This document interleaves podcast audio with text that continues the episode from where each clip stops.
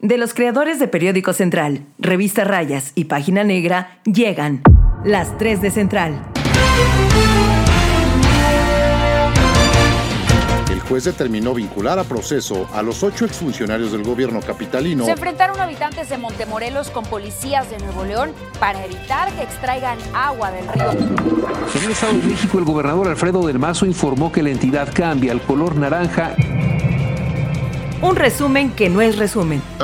Bueno, sí es un resumen de noticias, pero no es un resumen. Eh, eh, bueno, son las 3 de Central. Hoy en las 3 de Central. La muerte de mi Chabela segunda.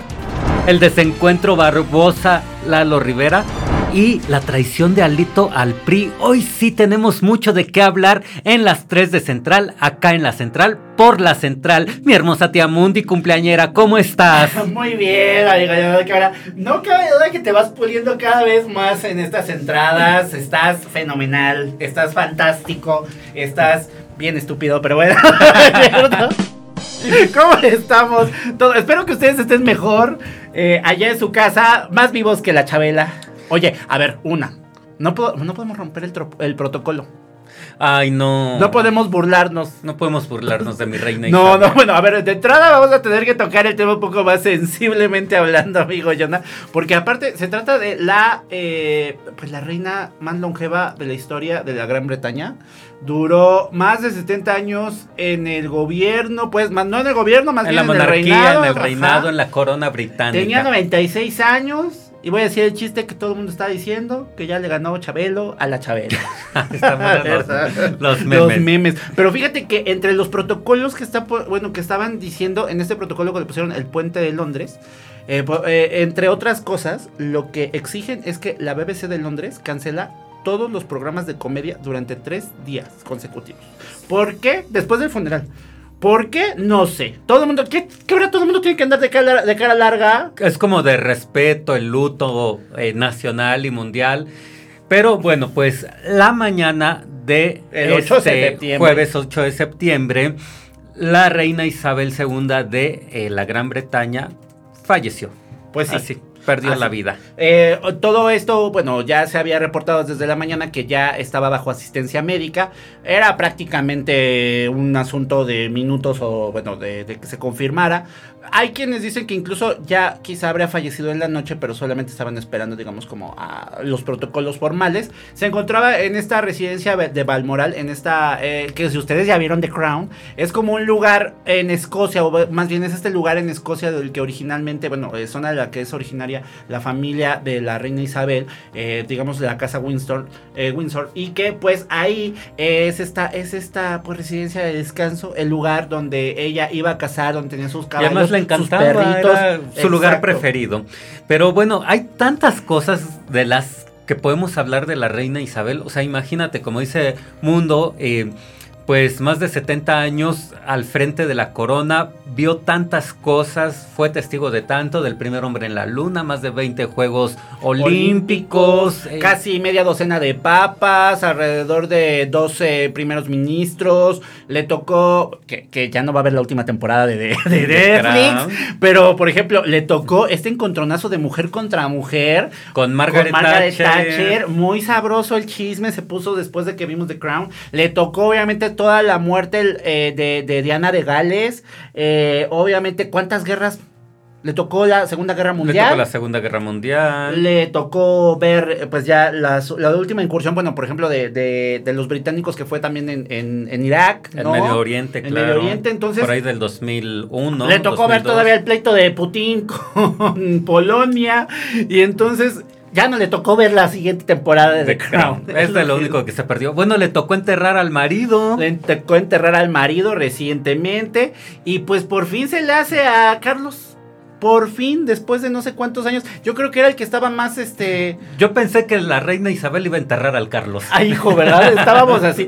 Yo no sé en qué condiciones ya de salud llega Carlos, pero ya llega muy gastadito. O sea, el asunto es también un tema que seguramente se va a revivir, porque eso se revive cada que hay un cambio de rey.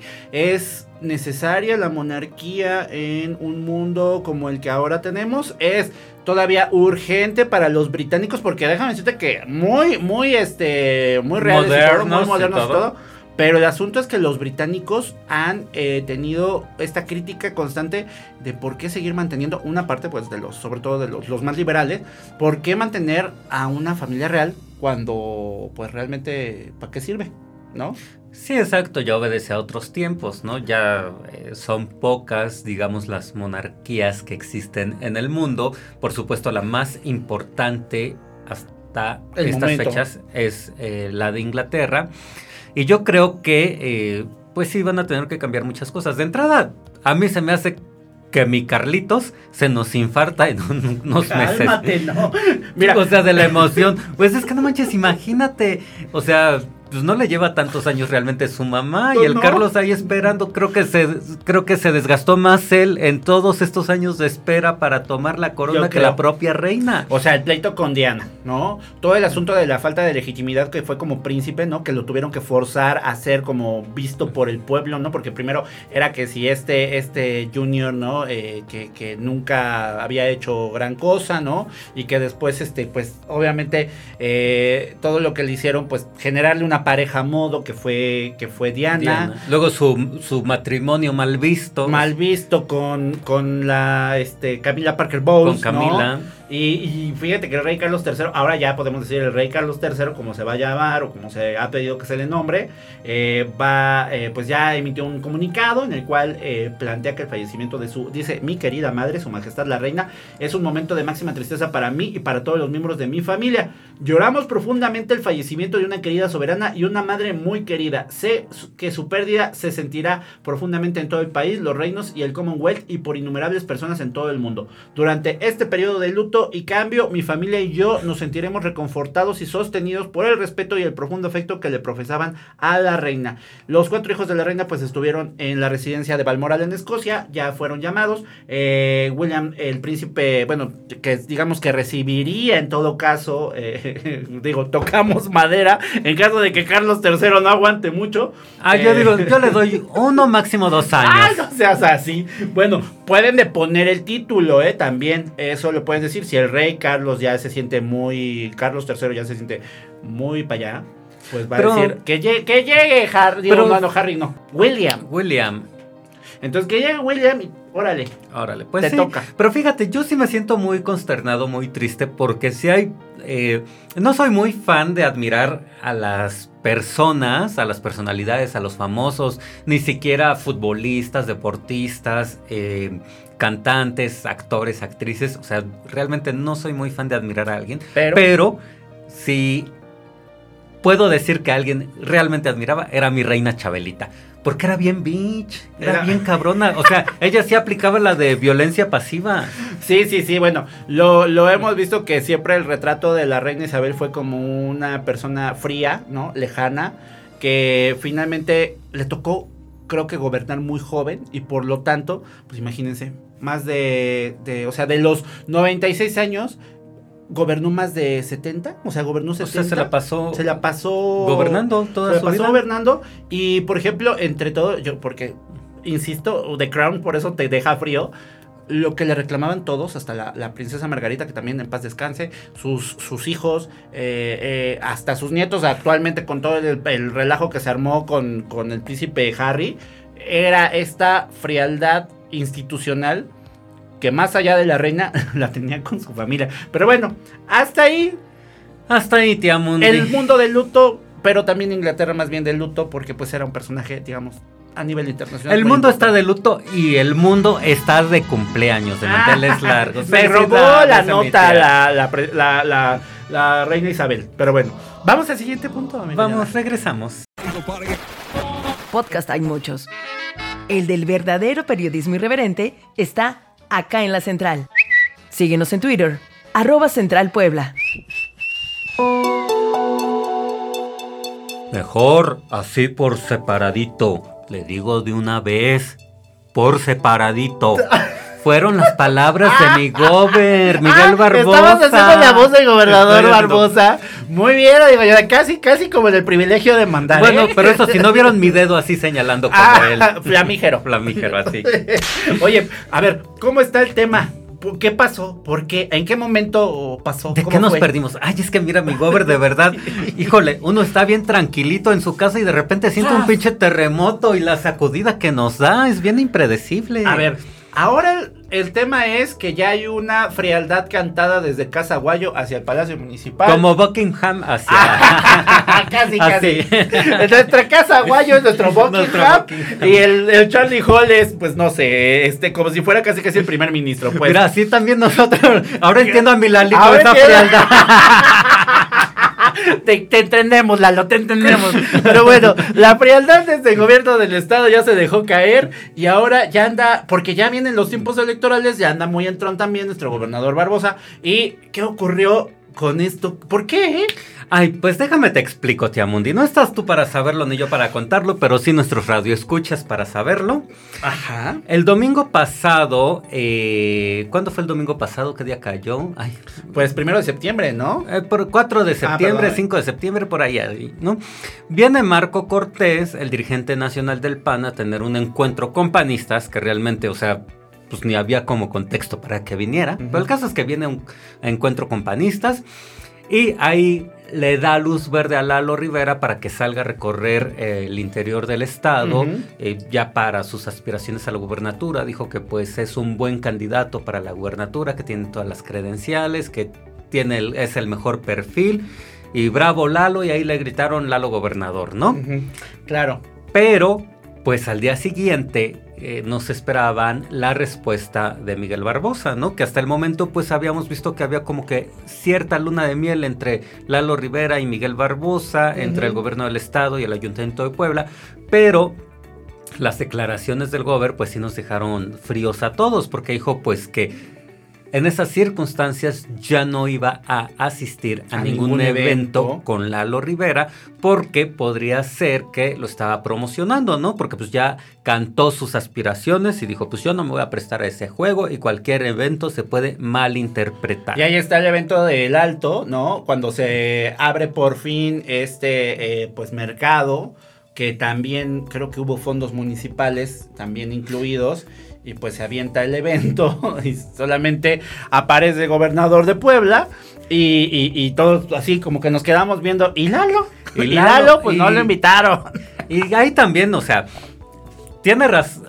O sea, sí tiene, razón. tiene razón el gober, porque ya cualquier evento que pueda haber público, pues se puede malinterpretar como si fuera un evento de campaña o de promoción para las aspiraciones a la gubernatura de Lalo Rivera, ¿no? Pero aquí hay que también dejar algo en claro, que el mismo Lalo Rivera avisó que él iba a estar haciendo sus eventos en el interior del estado o iba a hacer estas, eh, pues digamos, estos momentos en los que estuviera haciendo visitas a los comités municipales del PAN, eran eh, totalmente eh, fuera de horarios laborales y en momentos así de fin de semana, casi casi en sus ratos libres, iba a hacer estas visitas sin llamar un tema de campaña. Pero aquí es donde van, van a empezar estos tecnicismos muy hermosos que vienen campaña con campaña con el asunto de las, pues de las denuncias por campaña anticipada. Por actos anticipados de campaña, claro, y por la ley electoral. Ahí sí, pues también la gente ya no es tonta, ¿no? Obviamente, pues no nos chupamos el dedo y pues vamos a saber perfectamente a qué obedece.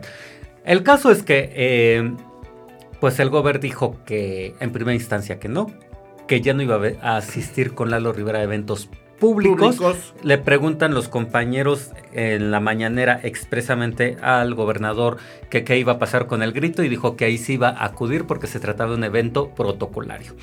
Y ya eh, este miércoles 7 de septiembre, y ahí sí también se, eh, pues la regó el gobierno, se vio mal porque finalmente la mayor parte de la inversión, tengo entendido, para la remodelación del Alto, del mercado de El Alto, fue del municipio. Entonces, pues como que le da madruguete y mandan a traer así a todos de inmediato, o sea, sin esperarlo ni nada. Era, vénganse corriendo porque ya vamos a inaugurar el Alto.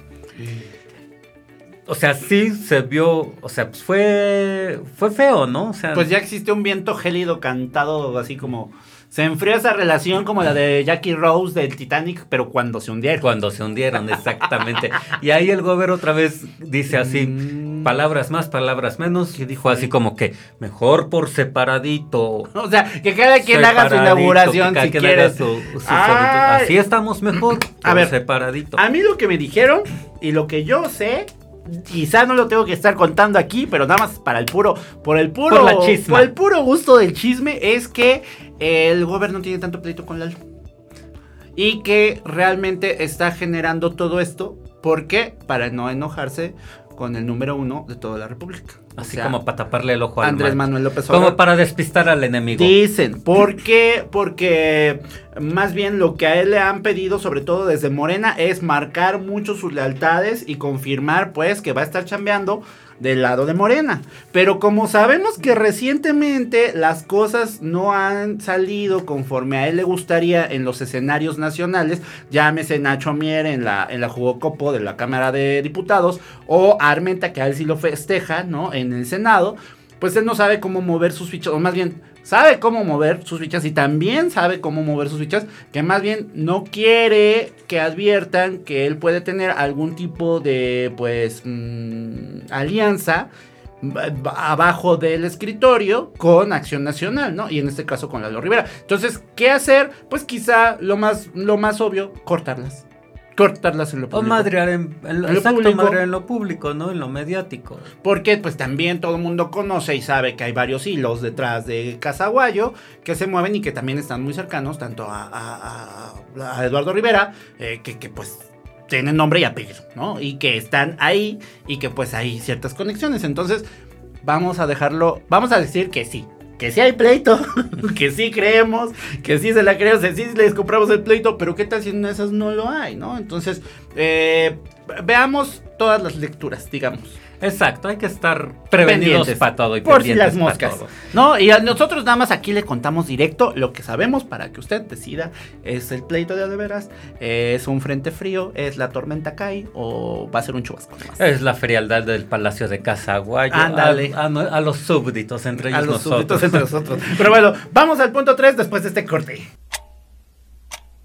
En promedio pasamos 6 horas y 43 minutos en las redes sociales al día. Usa un poco de esas horas para informarte sin aburrirte. Facebook, Periódico Central. Ay, tía Mundi. Y otro que sí ya de plano confirmó su traición es el Alito Moreno. A ver, a ver, a ver. Yo vi, yo vi el día del informe del, no sé, creo que lleva 15 informes López Obrador, ya no sé cuántos lleva, pero hubo una acercadita, muy acercadita, muy, muy cercana al oído. Algo le dijo a Dan Augusto, el secretario de Gobernación, a Alito. ¿Qué le habrá dicho? Que después de ahí vino todo. Pues tú haz que el PRI opere con Morena. Pero se lo dijo a Dan Augusto, no López Obrador. Pues por eso. Ah. López Obrador a Dan Augusto. Ah, que el PRI opere para Morena. ¿Tú crees que eso va a pasar? No. A ver. No, no, no. Le alcanza, o sea, de entrada, le alcanza al PRI como para irse de satélite de Morena. O sea, al PRI le conviene. Pero, neta, ¿va a pasar eso? No, yo creo que al PRI le conviene más quedarse con el pan. Pero bueno, ¿qué, sucedió? Resulta que de, bueno, que a nivel nacional anunciaron eh, los dirigentes nacionales del PAN y del PRD, eh, Marco Cortés y Jesús Zambrano, que ponían eh, en stand-by por un momento, o sea que también congelaban la relación con el PRI y ya de pronto todo el mundo empezó, se cae la coalición, va por México, se cae la coalición, va por México en Puebla y la chingada, faltando dos años para las elecciones. Exacto. ¿Por qué, ¿Por qué todo esto está como muy, o sea, está muy prematuro, ¿no? O sea, ¿cómo podemos decir si, si ya, si ya este, no hay una, una coalición cuando el problema realmente ha sido Alito, ¿no? O sea, y el ataque. No, Laida Sansores pues, se le ha pasado barriendo el piso con Alito y con todo lo que signifique el PRI. Y ya hasta la, eh, la gobernadora de Campeche suspendió sus martes de jaguar en los que daba a conocer eh, los escándalos de Alito, ¿no? O sea, después de, ustedes recordarán que el gobierno federal y la propia gobernadora de Campeche emprendieron una campaña en contra de Alito, ¿no? Que tampoco lo defendemos porque pues, se ve que es bien corrupto. Sí, claro. Este, entonces, pues Alito ya no le queda de otra más que pues, irse a arrodillar ante Morena, ante el presidente López Obrador para que lo dejen de chingar. Hasta ahí va bien la cosa, ¿no? Pero... O sea, y esta semana en el Congreso de la Unión, una diputada del PRI, Yolanda, no recuerdo Vargas. Dulce. No, no es cierto. Una obra original de Yolanda Vargas Dulce. Yolanda de la Torre o Torres eh, presenta una iniciativa para que, More- para que la Guardia Nacional se quede en las calles, creo que hasta por allá del 2030 y tantos, ¿no? O 2030. Esto en el contexto o en el marco de la aprobación de la Guardia Nacional para que la Guardia Nacional pase a la Sedena y ya no eh, dependa de la Secretaría de Seguridad Pública. Entonces, de inmediato el PRI y el PRD, eh, perdón, el PAN y el PRD se lanzan contra el PRI y contra Alito porque dicen, oye, pues vas en contra de los acuerdos de la coalición Va por México, porque pues nuestro discurso o lo que nosotros queremos vender con el electorado es que está mal esa reforma, que está mal que la Guardia Nacional pase a la Sedena, eh, estamos en contra del discurso de López Obrador y de esta propuesta, y lo que ustedes están haciendo es que el PRI avale finalmente esta propuesta y además le echan más leña al fuego para que la Guardia Nacional se quede mucho más tiempo en las calles, ¿no? Ajá. Entonces va en contra de todos los discursos que traía eh, el PAN y el, el PRD en esta coalición de Va por México. Por supuesto, se toma como una traición de Alito. He leído por ahí columnas nacionales que dicen que detrás de, de la decisión de Alito y de este coqueteo a Morena está Peña Nieto y todo, pues, digamos que el viejo régimen del PRI que le está coqueteando a Morena. Yo no creo que sea así porque pues finalmente eh, por encima de cualquier lectura que podamos hacer están las matemáticas básicas Tiamundi, la estadística y la proba- probabilidad. Y si de por sí el PRI ya es un partido que va en extinción, al pasarse a Morena o al, al operar para Morena, simplemente aceleraría su extinción. Mm, O sea, Morena no le va a dar nada, porque No. pues, es el enemigo, o sea, es el enemigo, el enemigo eh, número uno de Morena, el PRI. Pues va, va, va a asumirlo como, pues, pues prácticamente va a ser como una alianza corporativa de empresas. Es como si agarraran y, no sé, eh, AT&T agarra Pillofón, ¿no?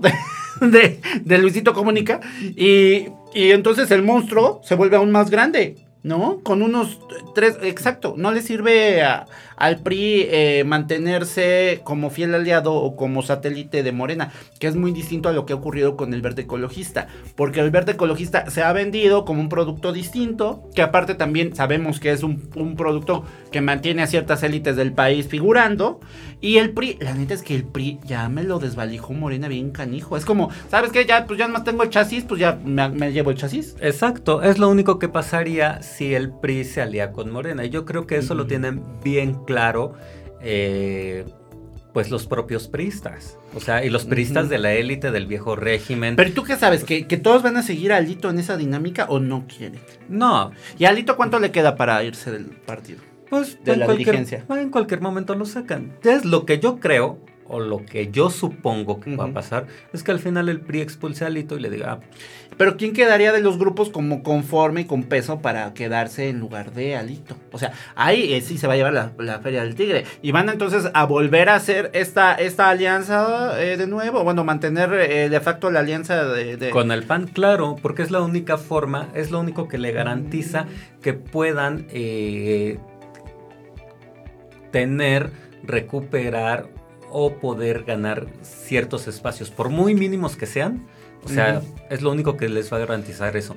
Ya tú lo dijiste, si el PRI se pasa con Morena, o sea, no va a ser una alianza juntos haremos historia, es Morena va a absorber al PRI Sí. y va a decir, ah, pues priistas ya se pasaron a Morena, ahora ya son morenistas, entonces, pues los voy a hacer candidatos, pero por Morena, no les garantiza esa independencia. O sea, de facto ya lo que venía haciendo Morena, que era absorber a muchos activos del PRI, que pues se pasaron para allá y que pues mira, si, si las bases de Morena no le hicieron de jamón en las últimas en las últimas este eh, modificaciones que hubo al partido, ¿por qué carambas no van a permitir? O sea, va, va a llegar otra otra oleada.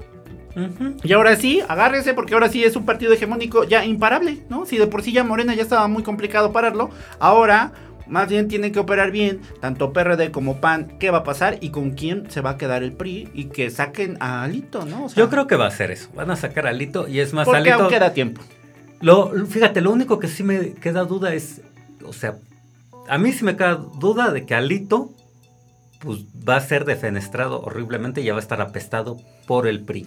Pues es que me, queda, verdad, ah. me queda duda de algo. ¿Será tan cínico para pasarse públicamente a Morena o de plano va a ser que se lo tragó la tierra? es que finalmente a nivel nacional tienes todavía muchas eh, familias poderosas, los Moreira, por ejemplo, eh, que, que- tienen cierto peso en distintos estados, ¿no? Eh, un Mario, Mario Fabio Beltrones, ¿no? Una Beatriz Paredes, figuras de ese nivel que todavía, no sé si le coquetearon en algún momento a, a López Obrador, pero que todavía pueden retomar al, al- al- al partido, o no sé si por eso esas mismas élites del partido aventaron a un alito que sabían que iba a generar este tipo de hechos, y que pues tras, ¿no? Ellos podían entonces ahora sí asumir las viejas bases del PRI, ¿no? Que Sí, todavía, todavía pesan. Pero es que, por ejemplo, eh, ahora que mencionabas el tema de Moreira, ¿no? Yo no veo, o sea, que los Moreira, que son del, o sea, que todos están aliados con Peña Nieto, Carlos Salinas de Ajá. Gortari, o sea, sí son los neo- neoliberales, ¿no? Vamos a ponerlo así. Yo no veo que todos ellos digan, ah, sí, vamos a pasarnos a Morena. No. No, se pasan a Morena y ¿qué va a suceder? Morena no le va a decir a Moreira, ahora tu gente va a ser candidato a este Coahuila. Lo que sí puede pasar con el PAN, el PAN le va a decir, ah, pues tú tienes votos en Coahuila, tienes el poder en Coahuila, pues mejor el PAN suma su estructura y este pues, ten- así ganamos Coahuila, ¿no? Tienes O sea, el Estado de México, que por ejemplo sigue siendo super bastión prista, ¿no? es más fácil que entre pristas y panistas y perredistas Se pongan de acuerdo. se pongan de acuerdo y sí se dividan las posiciones a que llegando el PRI a Morena les permitan dividir o No, Morena algo. va a tomar todo control y toda la decisión sobre el PRI, pero qué bueno está el chisme, fíjate. Pues ya que te lo ponen así desmenuzado, dices, ay, güey, pobrecitos pristas. Pues nunca, nunca pensé decirlo, pero Pobres pobrecitos pristas. lástima por ellos. Pero bueno, es que tenemos dos que tres conocidos que todavía creen en la estructura del PRI y todavía dices, ay Dios mío, bueno, ojalá les haga justicia la revolución, pero la cuarta transformación no creo. pero así están las cosas, amigo Jonah, y esta fue la tercera de Central. Estas fueron las tres de Central, amigos por la Central, acá en la Central. Así como, bueno, como siempre, le pido disculpas a ustedes por el tiradero, si dijimos alguna, alguna barra basada, alguna tontería, si ofendimos a Chabelita, alguna, están totalmente... Ay, no, yo no podría ofender a mi. Estamos fan, totalmente pero no. apenados y aventamos una disculpa de una vez para que no, no se me Pero ofenda. estamos de manteles largos. ¿Qué nos vas a invitar por tu Ay, cumpleaños, no tía sé, vámonos a chupar. Ahorita vemos. Ahorita Vámonos. vemos que chupamos, pero de que Ajá. chupamos, chupamos. Gracias y recuerden escucharnos siempre en todas nuestras redes sociales de Twitter, Facebook, Instagram, eh, TikTok, en YouTube. Estamos como Central Puebla, Periódico Central, La Página Negra, MX, eh, Revista Rayas. Eh, ¿Tú cómo estás en Twitter para que te sigan? Jonadi18, síganme. Arroba Mundo Velázquez en Twitter y ahí estamos. Gracias a Lichis Gómez como siempre en la producción. A mi reina Paciente como Shola siempre, hermosa. que hoy sí le llegué retarde, perdóneme. Ni porque te mandamos 200 mensajes. Cállate. Bye. Bye. Adiós, ya se va bien surtida. Cuando quiera puede regresar, ¿eh? Tenemos más. Acá en la Central. El periodismo irreverente hecho podcast. Conducido por Edmundo Velázquez y Jonadab Cabrera. Guión e investigación, redacción Periódico Central. Producción y edición, Liz Gómez.